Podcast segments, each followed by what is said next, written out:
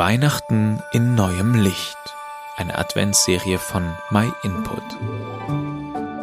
Bist du schon einmal einen langen Flur entlang gelaufen, als plötzlich das Licht ausging?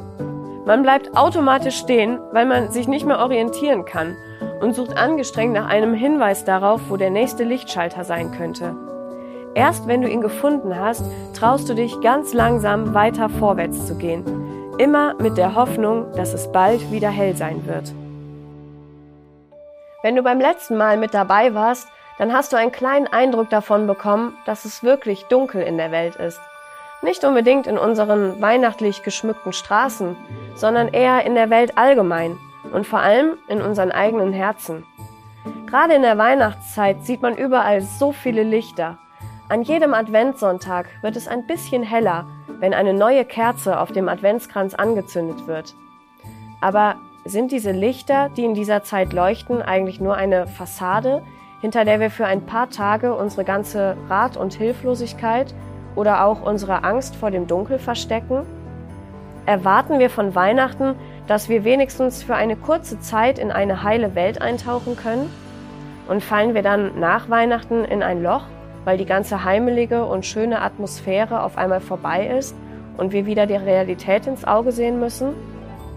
Es ist wahrscheinlich kein Geheimnis, dass es wirklich schlecht um unsere Welt steht. Da wird die am hellsten leuchtende Adventszeit nichts dran ändern können. Aber die gute Nachricht ist, es gibt Hoffnung. Die Bibel hat schon vor über 2000 Jahren davon gesprochen, wie dunkel es in der Welt ist. Und auch damals gab es viele Menschen, die wussten, dass es diese Hoffnung wirklich gibt. Sie warteten auf die Ankunft von jemandem, der ihnen einen Ausweg aus der Dunkelheit zeigen konnte.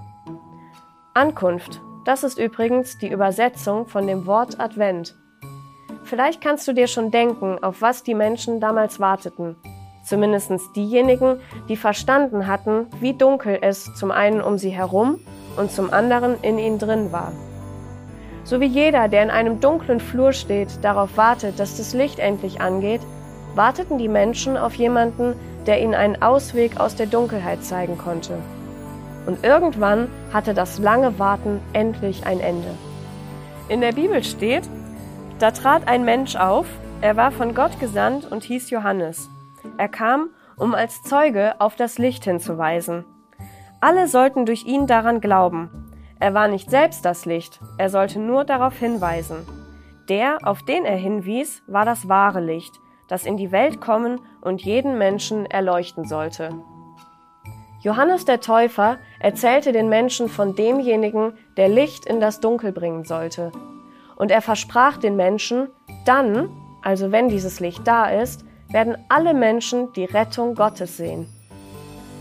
Dass es der Mensch nötig hat, gerettet zu werden, das dürfte mittlerweile klar sein. Aber wer war dieses Licht, das von Johannes angekündigt wurde?